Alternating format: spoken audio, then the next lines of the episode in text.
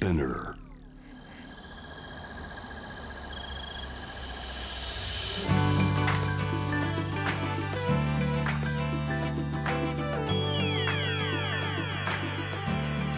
エネオス4 Hour Earth One by One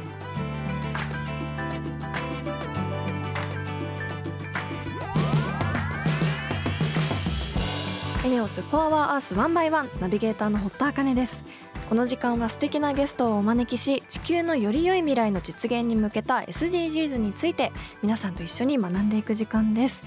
えー、少し前に私お休みをいただいてヨーロッパに行ってきました。あのベルリンからプラハそしてウィーンに行ってきたんですけどやっぱりその中でもすごくヨーロッパはやっぱ SDGs の意識が進んでいるなって感じることがたくさんありましてベルリンからプラハに列車で移動したんですけどその間の列車から見える景色の中ですごく風力発電の風車がたくさんあったのがすごく印象的でした。あかっこいいなと思って見ていたりとか。しかも1箇所だけじゃなくてあの本当にたくさんの場所でそれを見かけたのでこれだけ草原があれば風力発電もすごく進むだろうなと思って見ていたりあとは街中にすごくエコに特化したお店が多くて私も気になったのでちょこちょこ行ってみたんですけど日本にもたくさん入っている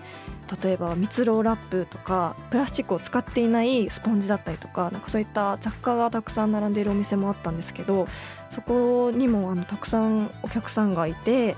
皆さん食器用洗剤とかと洋服を洗う洗剤とかそういったもののあの自分でパッケージを持ってきてそれを詰め替えていたりとかそういうお店にいる方たちってすごくマインドがピースフルだなって見ていて思ってなんかとても身なりにも気を使っていたりとか目が合うとすごくニコってしてくれたりとかなんか生活に余裕がある感じがとてもいいなと思ってすごく感銘を受けました。海外でもいい刺激をたくさん受けてきたのでこの番組も頑張っていきたいと思います。ということで本日も SDGs 学んでいきたいと思います。地球の未来を考えるこの番組はエネオスの提供でお送りします。エネオスは2040年までに自社で排出する CO2 の量をさまざまな取り組みからプラスマイナスゼロにするカーボンニュートラル企業を目指していて私たちの未来に不可欠な脱炭素循環型社会の実現に向けて具体的な取り組みをされているそうなのでそのあたりも番組で分かりやすく紹介していきたいと思います。そしてこの番組は JWAVE をキーステーションに FM ノースウェーブ ZIPFM、FM802、クロス FM、JFL5 曲をネットしてお送りします。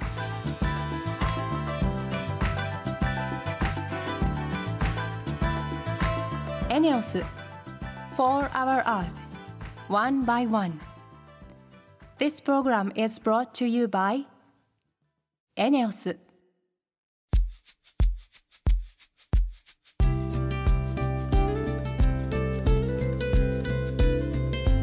エネオス4 Hour Earth 1 by 1本日のトークテーマは目標9産業と技術革新の基盤を作ろうです、えー、未来を考える循環型農業がポイントになってくるそうですが循環型は SDGs の大事なキーワードですよね。でも未来を変えるってどういうことなんでしょうか？やっぱり機械とかロボットの導入 AI とかいろんな可能性があるから全然予想がつかないですがこの後ゲストの方にしっかりと伺っていきたいと思います。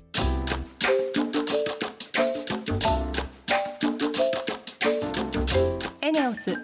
Hour Earth One by One.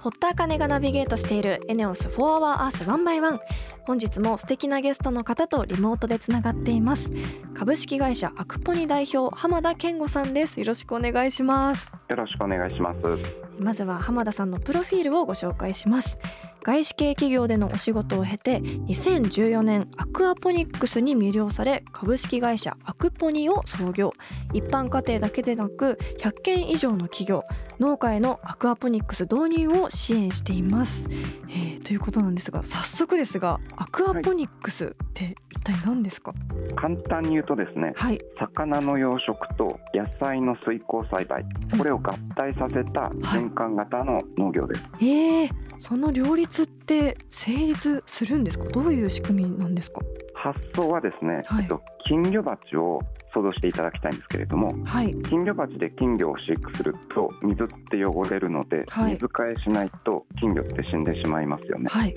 その捨ててる水って栄養豊富でもったいないのでその水でお野菜育てようっていう発想なんですね。えそもそも捨ててるお水って栄養が豊富なんですか？そうですね。最初に魚に餌をあげると魚って糞しますよね、うんうん、その糞そのものが、えっと、野菜の肥料になるんですね。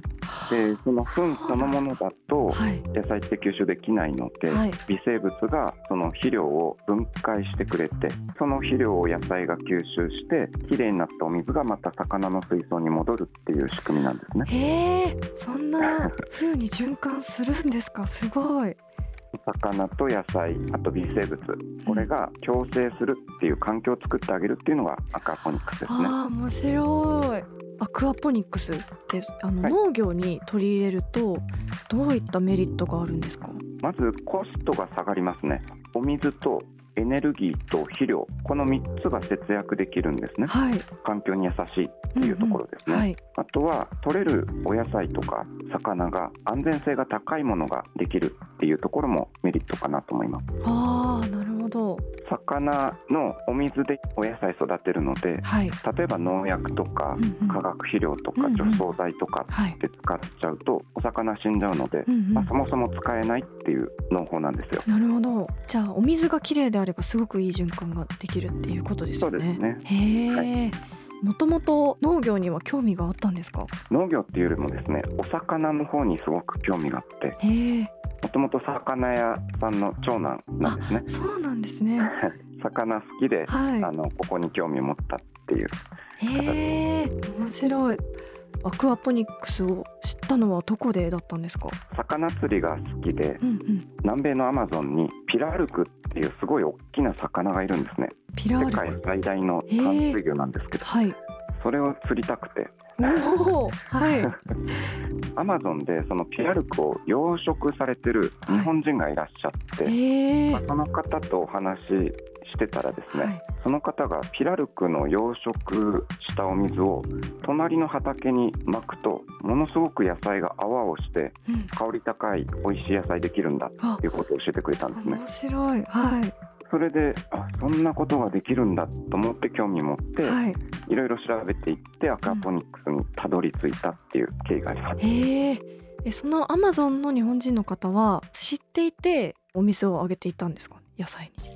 結構昔からそういうふうに養殖の水を畑にまくってあのやられてたみたいですね。その方も誰かに教えられてやっててそれは科学的な根拠とかっていうのはあんまりなかったみたいなんですけど。あなるほど。でもその後、はい、農業っていうのはどうやって学んでいかれたんですか？僕が会社始めた頃ってやっぱりアクアポニックって日本でまだまだ知られてなくって、うんうん、教えてくださる方もいらっしゃらなくって、はい、本当グーグルで検索しても何も出てこなかったんですよね。えー。はいそれでもう本当最初2年ぐらいも独学で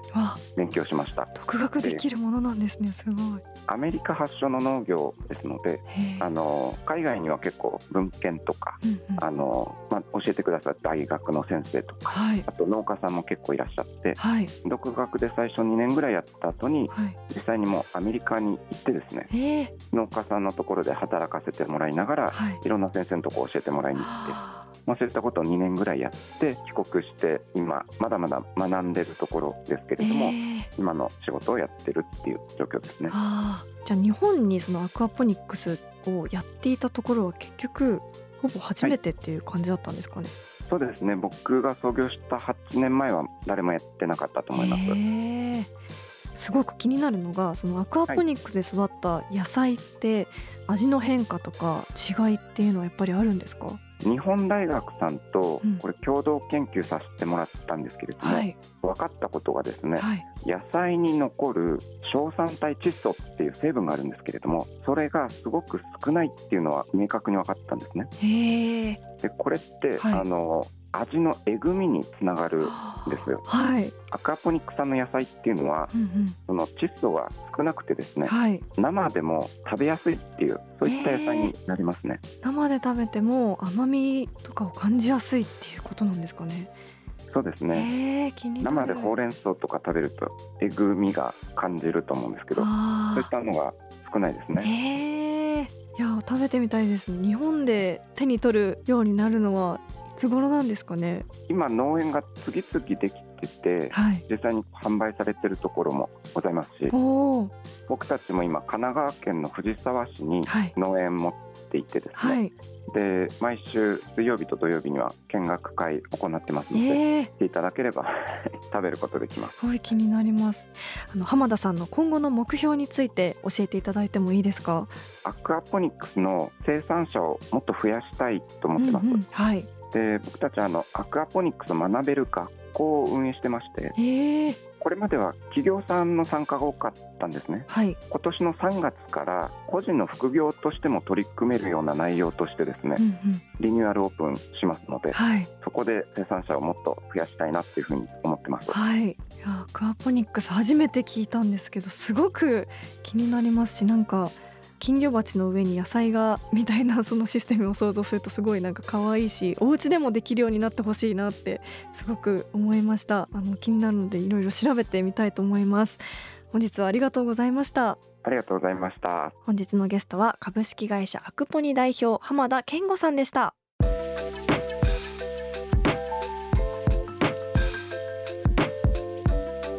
エネオス4 Hour Earth One by One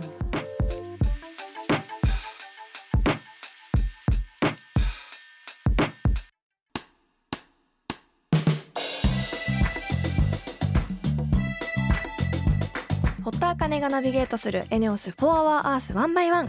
ここからはエネオス SDGs ステーションのお時間です。今月も引き続き地球温暖化防止に向け注目され始めている合成燃料をテーマにお送りしていきます。改めて合成燃料について復習すると再生可能エネルギーを使って作る CO2 フリー水素と産業排ガスや大気中の二酸化炭素を使うことでできる新しい燃料のことです。発生した CO2 を回収してそれを原料にできるっていうまさにカーボンニュートラルな未来には欠かせない燃料ですよね。今エネオスがいろいろな検証を進めていて2040年頃の商用化を目指すそうでどんな未来になるか本当に楽しみです。えー、実はその合成燃料を研究しているエネオスの中央技術研究所を取材できることになりました。やりました。念願のロケです。2023年最初のロケですねしかも。あの本当に未来のエース合成燃料についてしっかり勉強して皆さんにお伝えできればなと思います。取材の模様はエネオス SDGs ステーションのコーナーで放送しますのでお聞き逃しなく。さてここでリスナーの皆さんからも地球温暖化に関する身近な取り組みについてのメッセージをいただいているので紹介していきたいと思います。まずは東京都のラジオネームキーディズニーさんからです。堀田さんはじめまして。私は SDGs のキーワードが世の中に出る前から規格外の野菜などに目を向けてそれを長持ちさせることを40年考えてきました。大切な思いは2つあります。1つ目は規格外の食品に合わせた献立を考える。2つ目は根菜類は長持ちするので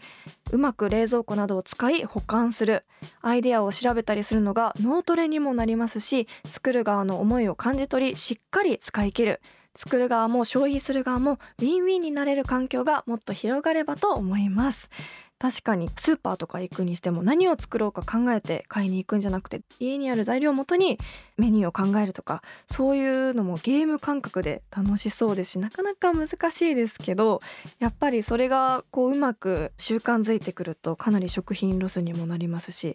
以前食品ロス削減アドバイザーの島本美由紀先生にもお話を伺った時にトマトとか本当いろんなお野菜の保存の仕方とかを実践するとやっぱりすごく野菜の長持ちと全然違うのであの改めて過去の放送も聞いて実践していただきたいのと思います。こういうメールをいただくとあのお家での自炊も頑張ろうっていう気持ちになるので皆さんも何かアイデアがあればぜひ教えてください。ラジオネームキーディズニーさんありがとうございました。続いてのメッセージは千葉県のラジオネームスーミンパパさん。スーミンパパさんいつもありがとうございます。ここ最近は日本でも四季を感じる時間が極端に短くなった気がします。春と秋がすごく短く感じたり梅雨の季節が長くなっているように感じたりこれからは四季が5季になるのではと個人的には思ったりしています。そのあたりはどう変化していくのかすごく気になりますね。ということでいやわかります。本当に春と秋短く感じますよね。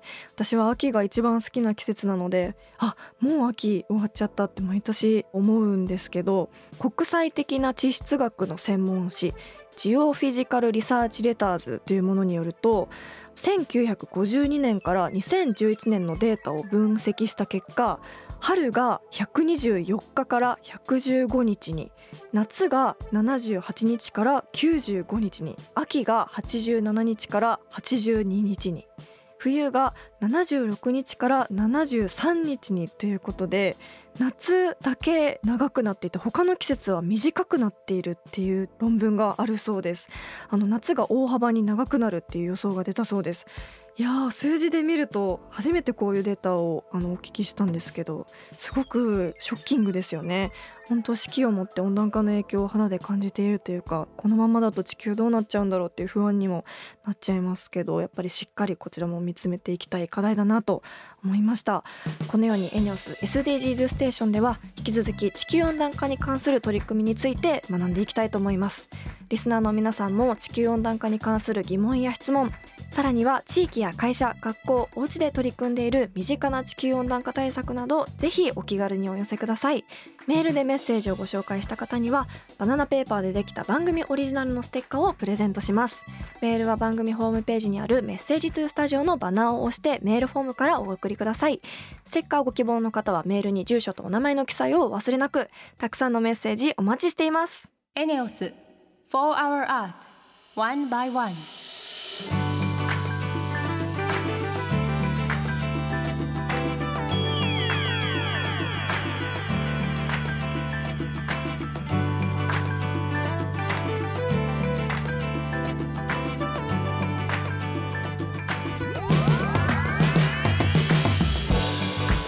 s for our Earth one by one。そろそろエンディングのお時間です。ここで私からのお仕事の活動報告です。2月6日からフジテレビにて恋と友情の間で蓮バージョンがいよいよ放送されます、えー、FOD では私が演じるリナバージョンも全話配信中です。大学の同級生一条蓮からの視点もあのすごく面白いのでぜひご覧いただけると嬉しいです。放送は6日深夜1時35分からです。FOD でもぜひお楽しみください。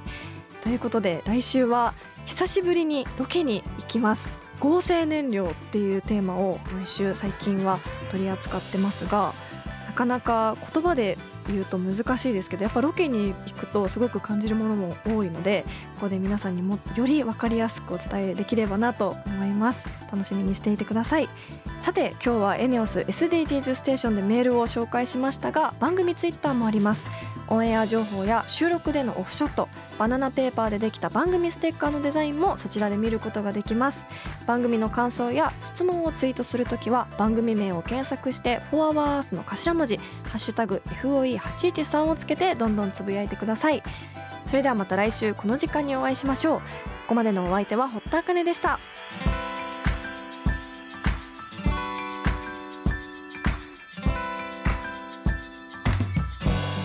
エネオス4 Hour Earth One by One This program was brought to you by エネオス